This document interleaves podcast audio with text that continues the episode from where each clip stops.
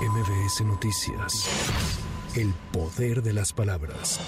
Luego de que se difundiera un video del recibimiento de habitantes de municipios de Chiapas a presuntos integrantes de organizaciones criminales en la frontera Comalapa-Chicomucelo, el presidente López Obrador indicó que se trata de propaganda de dichas organizaciones e informó que la Guardia Nacional ya atiende el asunto. Pero ha habido mucha propaganda. Entonces sacaron un video en donde van entrando a frontera Comalapa 20 camionetas y están de lado y lado de la carretera aparentemente recibiéndolos. Y sí pueden ser bases eh, de apoyo que hay en algunas partes del país, porque les entregan despensas o por miedo, porque los amenazan. Y ya se está atendiendo, ya está la Guardia Nacional.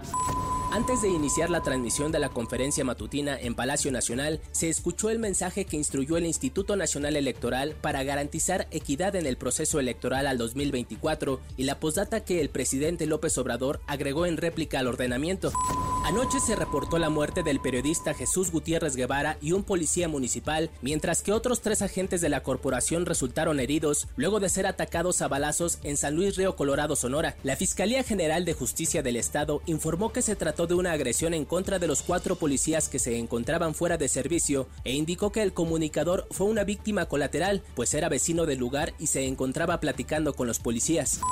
La Confederación de Cámaras de Comercio, Servicios y Turismo externó su preocupación por los problemas derivados de la llegada masiva de personas migrantes a cruces internacionales en los estados fronterizos del sur y norte del país, lo que ha causado daños significativos. La Concanaco estimó que las pérdidas económicas solo en Tamaulipas ascienden a más de 160 millones de pesos debido a la problemática de este importante punto fronterizo.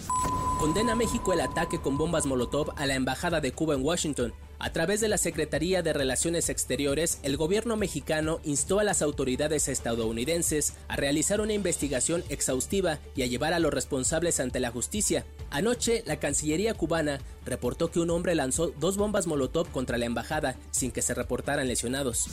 Para MBS Noticias, Giro Montes de Oca. MBS Noticias. El poder de las palabras.